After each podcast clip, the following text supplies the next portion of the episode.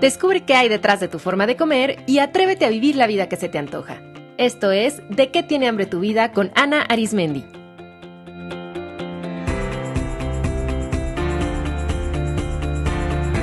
Este es el episodio número 26, Primeros Auxilios Emocionales.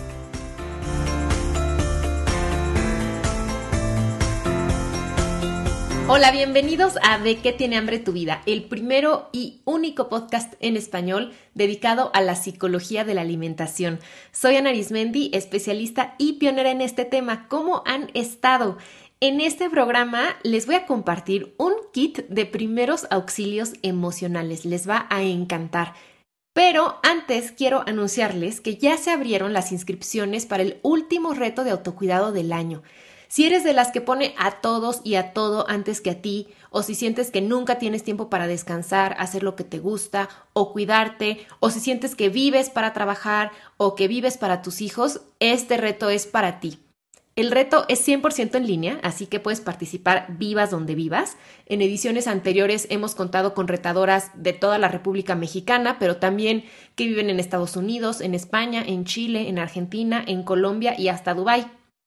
El cupo es limitado y la verdad los lugares vuelan, así que te animo a que tomes la decisión de demostrarte a ti misma todo tu amor y que cierres este año conectada contigo misma.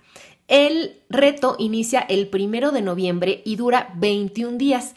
Y además, en esta edición contamos con un super patrocinador, la tienda en línea de productos saludables de Healthy Company, quien enviará una caja de productos saludables a la puerta de la casa de la ganadora. Pueden conocer más de esta linda tienda en thehealthycompany.mx. Para conocer los detalles del reto y para inscribirse, ingresen a www.anaarismendi.com o escriban un correo electrónico a info.anaarismendi.com. Me va a dar mucho gusto conocer a algunas de ustedes y compartir esta experiencia que les va a dar muchas herramientas para volver a colocarse en el centro de su vida. Y ahora sí, entrando en materia de este episodio, ¿qué harías si al cocinar te cortaras un dedo con un cuchillo? Estoy segura que casi sin pensarlo lavarías la herida, le pondrías algún antiséptico y después la cubrirías con una bandita adhesiva o con una curita, como le decimos en México, ¿sí o no? O si tu hijo se enferma de gripe, seguramente harías algo como tomarle la temperatura, cocinarle una sopita caliente, ponerlo en la cama y si es necesario le darías medicina.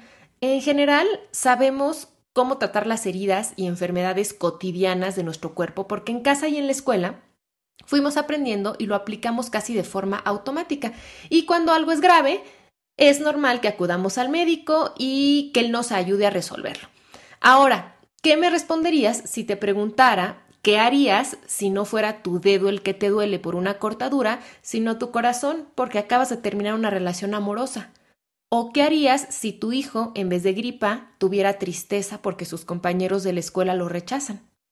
Ya no es tan fácil de responder, ¿verdad?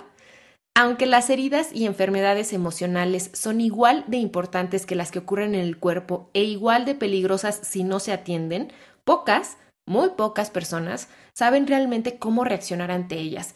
Nadie nos enseñó cómo ponerle una bandita al alma y cómo ayudar a alguien que está viviendo una crisis emocional, por ejemplo, que está atravesando un proceso de duelo. Imagínense qué maravilla que así como sabemos poner una venda o tomar la temperatura o hacer la maniobra de Heimlich o llamar al médico, supiéramos qué hacer ante la tristeza, la ansiedad, el fracaso o el rechazo. Pues así como hay una serie de pasos para aplicar un torniquete, igual hay una serie de pasos para atender las heridas emocionales.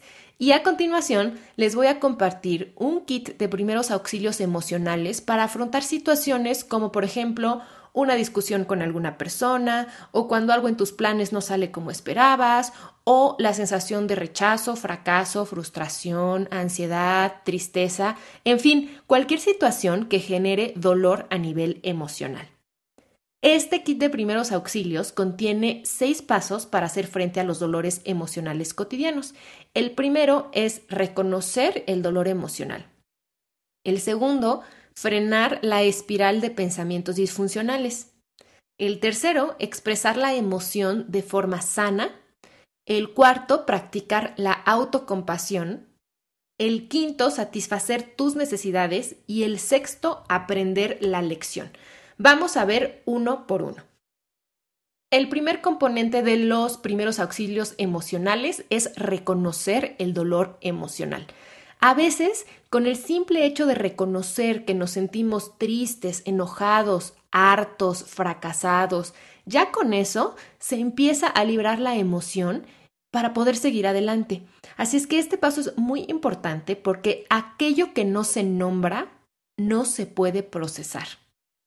Y de hecho, muchas crisis emocionales ocurren por el efecto olla de presión en el que las emociones no nombradas se van acumulando hasta que contenerlas dentro del cuerpo es imposible y explotan, dejando heridas o somatizándose como enfermedades. Desafortunadamente, la mayoría de las personas son analfabetas emocionales, o sea, no saben qué nombre ponerle a esas sensaciones corporales y al estado anímico que sienten. Y entonces esa emoción sin nombrar se queda ahí atorada. Y recuerda que lo que no se habla o no se nombra, se actúa. Y si no, no se enferma.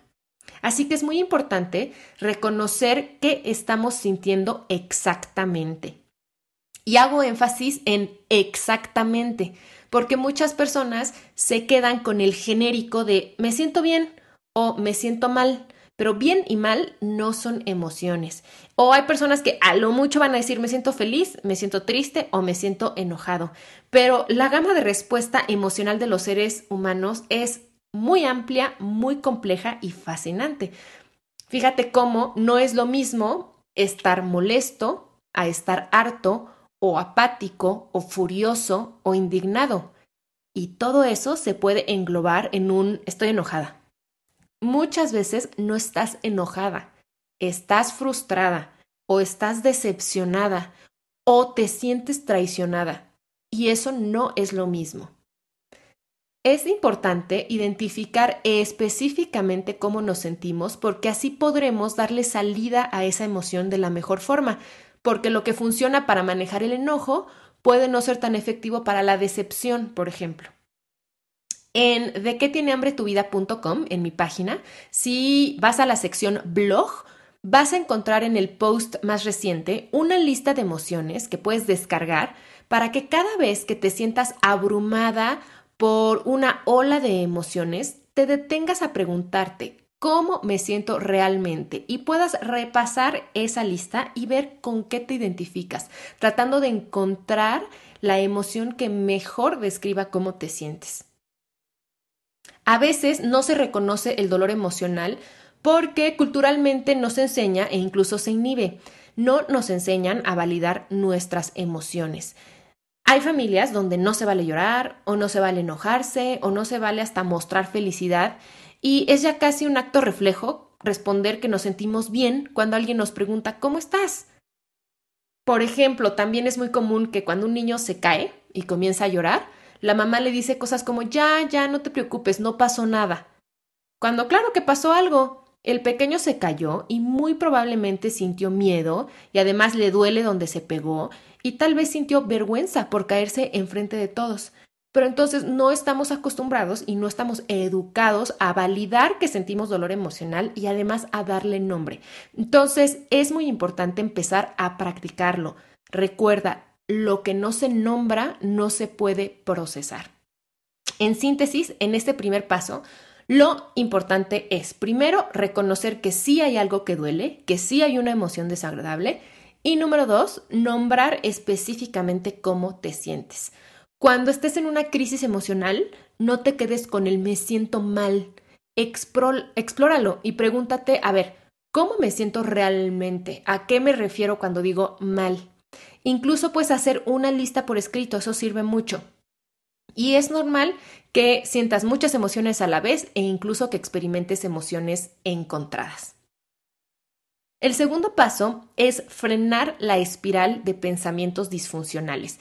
Este paso es crucial porque aquí es donde todo puede agrandarse y empeorar. Voy a poner un ejemplo con la comida. Imagínate que comiste un postre que no estaba dentro de tu plan alimenticio y eso te hace sentir decepcionada y entonces tu mente automáticamente comienza a generar una serie de pensamientos como, ya ves, no tienes fuerza de voluntad, nada te sale bien, otra vez fallaste, ¿por qué no puedes tener disciplina? Estoy perdida, este problema con la comida nunca se va a resolver, arruinaste la dieta, pues ya te comiste el postre, igual y comete el pan que quedó en la mesa y bla, bla, bla. Y en unos minutos ya no solo te sientes decepcionada, sino también fracasada, enojada, confundida y triste. Seguro te ha pasado algo así. Muchas veces no es lo que ocurrió, sino todos los pensamientos que se dispararon a partir de ese hecho lo que nos hunde en una nube de emociones que nos abruma y nos paraliza.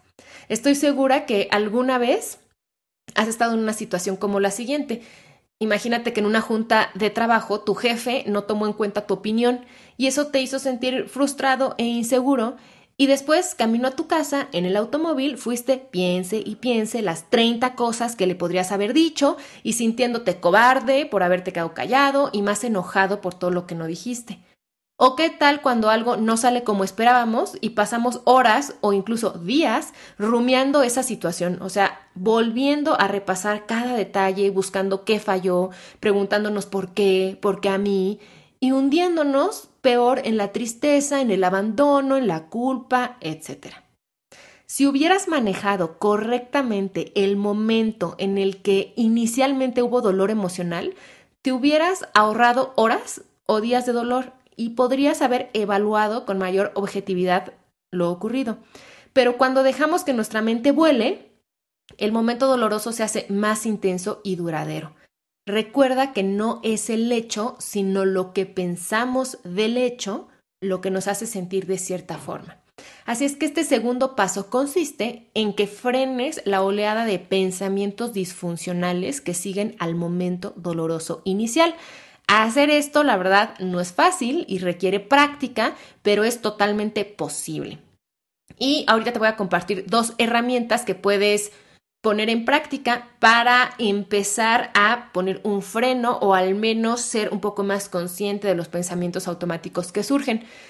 La primera suena simple, pero es poderosa. Haz una pausa.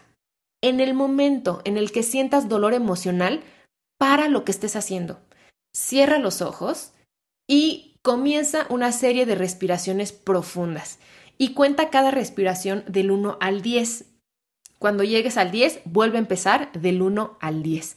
Esto te va a ir tranquilizando y al estar enfocada en la respiración y en contar, eso va a evitar o al menos va a disminuir que tu mente se fugue en miles de pensamientos. Y el segundo ejercicio es hacer un registro de pensamientos.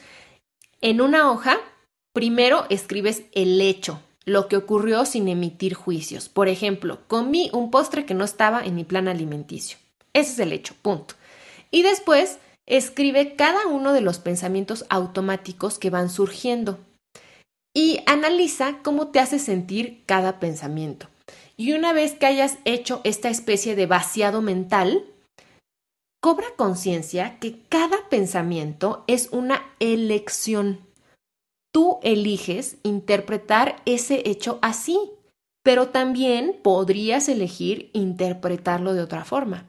O no interpretarlo, simplemente verlo como un hecho sin emitir juicios sobre él. Entonces es muy importante que te recuerdes a ti misma que tus pensamientos son solo eso, pensamientos. No son hechos, no son la verdad y no son forzosamente ciertos. Para obtener más herramientas para trabajar con tus pensamientos, te sugiero mucho escuchar el episodio 18 del podcast, donde la psicóloga Emilia Guerrero nos compartió estrategias para entrenar a la mente y estar más consciente de los pensamientos automáticos, y también el episodio 23, donde la psicóloga Chris Adame nos dio sugerencias para modificar el pensamiento mágico. El tercer paso del kit de primeros auxilios es expresar la emoción de forma saludable. Las emociones son energía que se mueve por el cuerpo. Por eso las sentimos a través de sensaciones en el estómago, en la cabeza, en los hombros, etc.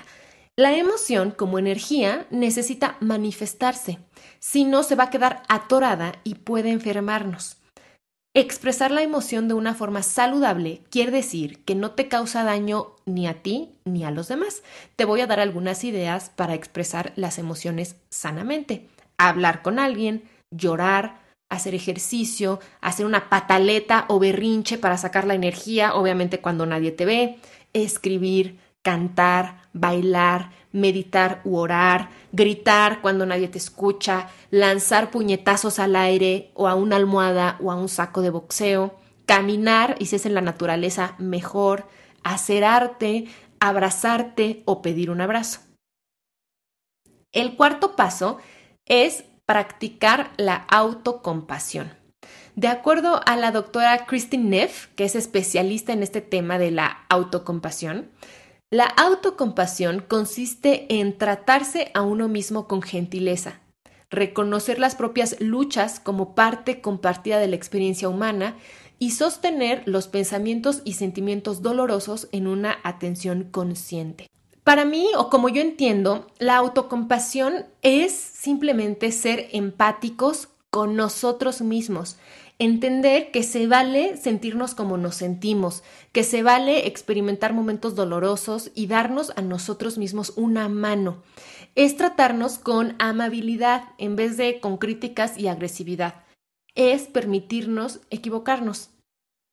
Es entender que el dolor y los errores son parte normal de nuestra experiencia humana y es acompañarnos a nosotros mismos así como acompañaríamos a un ser querido durante un periodo difícil. Estoy segura que si estuvieras con tu hermana en un restaurante, tu hermana está haciendo una dieta y si ves que se come un postre, no le empezarías a hablar como tú sí te hablas a ti misma. Entonces es aplicar eso, es acompañarte a ti con el amor, con el respeto y con la paciencia con la que acompañarías a un ser querido que está pasando por un momento difícil. Para poner en práctica la autocompasión, te sugiero que ante un dolor emocional te preguntes qué le dirías a un amigo que estuviera pasando por una situación similar y que se sintiera igual que tú. Y te sugiero escribirle una carta expresándole tu apoyo, afecto, compasión y después léete esa carta a ti misma. El quinto paso es satisfacer tus necesidades. ¿Sabías que toda emoción cumple una función? Si ya viste la última película de Pixar, Inside Out, o como la llamaron en México, Intensamente, te habrás dado cuenta que no hay emociones buenas ni malas, todas son necesarias, son útiles para la sobrevivencia y para nuestro bienestar. El miedo nos permite protegernos, el enojo aparece cuando se han rebasado nuestros límites y nos invita a marcarlos nuevamente, la tristeza nos permite hacer una pausa, procesar las pérdidas y también crear empatía y vínculos afectivos, la culpa nos impulsa a enmendar un error o a reparar un daño, Preocuparnos nos permite anticipar posibles obstáculos o peligrosos, en fin, toda emoción desagradable, justo porque nos incomoda, nos permite notar que algo está fuera de balance. Así que una vez que has identificado la emoción que te causa dolor, que has logrado expresarla, que estableciste una relación de autocompasión contigo, lo que sigue es preguntarte, ¿qué necesito? Tal vez necesites hablar con tus hijos y establecer límites en sus horarios, o elaborar un duelo, o acudir con un terapeuta para procesar un evento traumático, o mejorar tu vida sexual, o pedir una disculpa, o descansar, o darte tiempo para ti misma.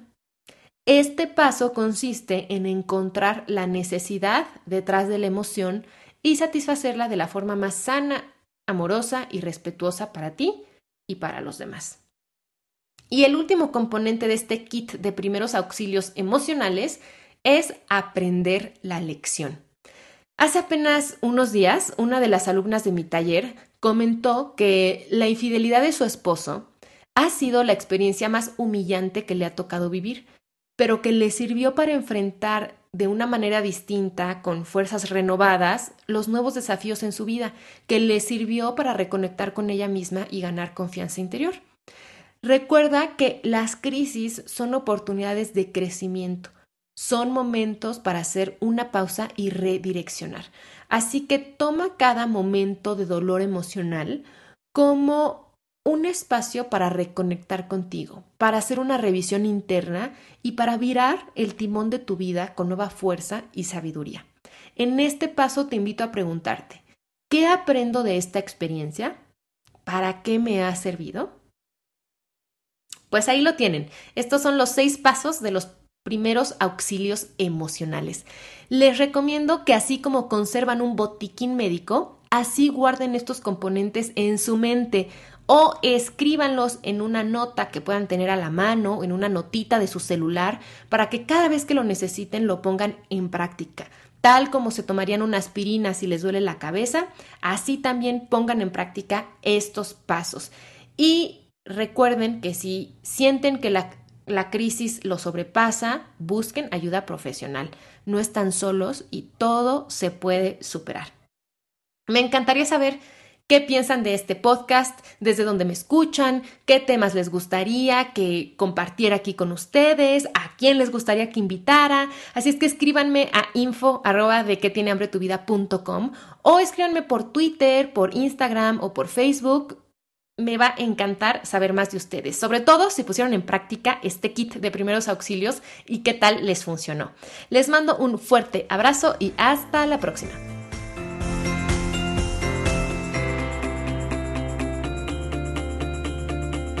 Esto fue De qué tiene hambre tu vida con Ana Arismendi. Para más información visita www.dequetienehambretuvida.com.